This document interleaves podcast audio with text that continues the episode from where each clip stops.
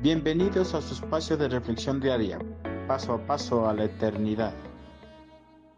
Almacenemos tesoros en el cielo.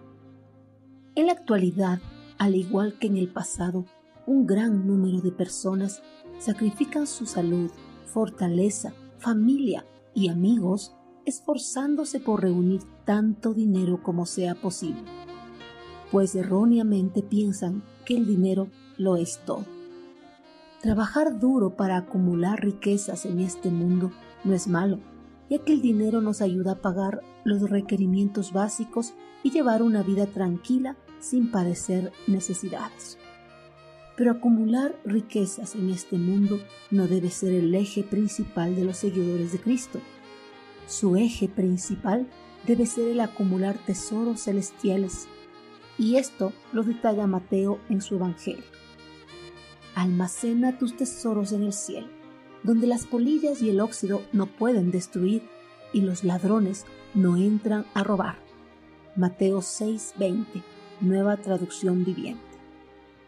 El hombre es un ciudadano pasajero de este mundo, pues su verdadera ciudadanía se encuentra en el reino de los cielos. Si nuestra verdadera ciudadanía se encuentra en el reino de los cielos, lo más conveniente para nosotros sería que trabajemos arduamente para poder almacenar nuestros tesoros en la morada celestial y así poder disfrutar esos tesoros por toda la eternidad. En esta morada nuestro tesoro va a estar libre de polillas y el óxido no podrá destruir. Al igual, no habrá ladrones que puedan tratar de robar. Pero, ¿cómo guardamos tesoros en el cielo? Sin duda, no podemos enviar por anticipado nuestro dinero, joyas, comida ni vestidos. Esas posesiones no serían útiles allí, aunque de alguna manera las pudiéramos enviar o llevar. La única forma en que nosotros podemos almacenar tesoros en el cielo es viviendo en obediencia a la palabra de Dios. Es decir, nosotros almacenamos tesoros en el cielo cuando ponemos nuestra vida completa al servicio de Dios.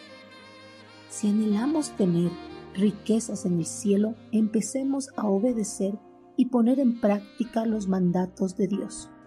Contribuyamos nuestros recursos económicos para la expansión del Evangelio en el mundo.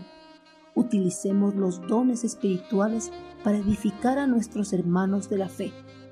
Y finalmente, compartamos las buenas nuevas de salvación y las bendiciones que hemos recibido del Señor con las personas necesitadas de todo el mundo.